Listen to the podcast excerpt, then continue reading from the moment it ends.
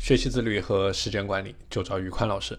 大家好，我是时间管理潘宇宽。今天和大家分享的内容是一个错误的目标设立，可以让你所有的努力都前功尽弃。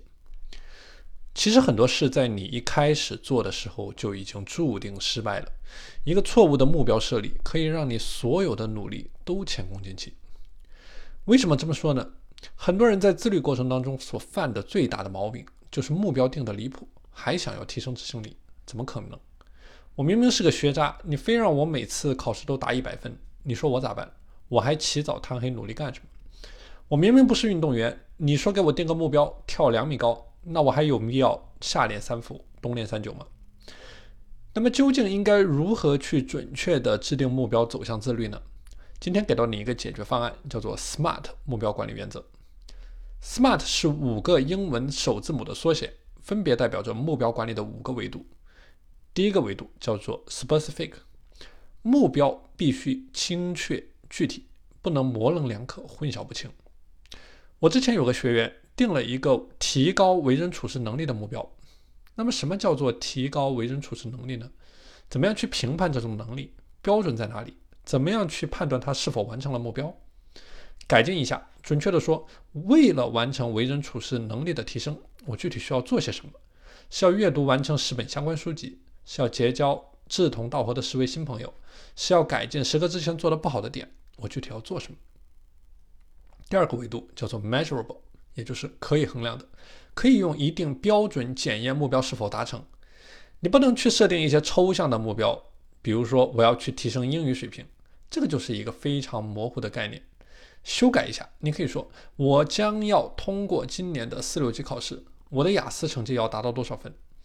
不明确的目标没有办法去评判衡量，你的大脑会想尽办法欺骗你，让你去做更简单的事情，让你一百分的工作只去做到六十分。所以说，一个大而泛的目标，它是滋生拖延的温床。第三个方面叫做 attainable，也就是目标要有可行性。很多人以为目标定得越高，完成的可能性越大，或者哪怕完成了一半也是不错。但恰恰相反，自律过程当中，目标的设立是要能够被执行人，也就是被你自己所接受，可以实现的。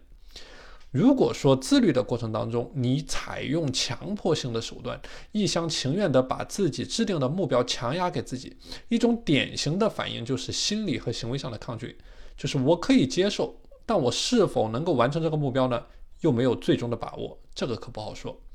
一旦有一天这个目标真正完成不了的时候，那我有一百个理由可以推卸责任。你看，我早就说过了，这个目标肯定是完成不了的。我没有办法做到早睡早起，我没有办法做到每天锻炼，我没有办法做到清淡饮食。但你坚持要压给我。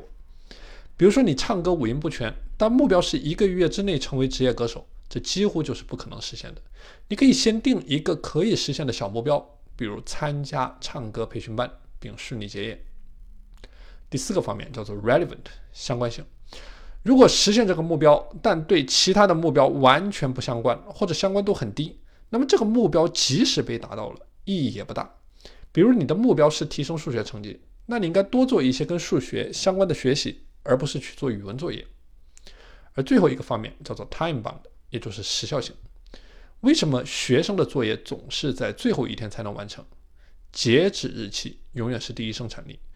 如果没有这个时间限制，那么这个目标就会变成一句口号，起不到任何的作用。因为你会浪费无限的时间去完成一个简单的目标。比如我们制定目标可以以天为单位、周为单位、月为单位，但你不能制定出来一个我以后。那什么叫做我以后？这个就没谱了。SMART 原则你学会了吗？好的，今天的内容就和大家分享到这里。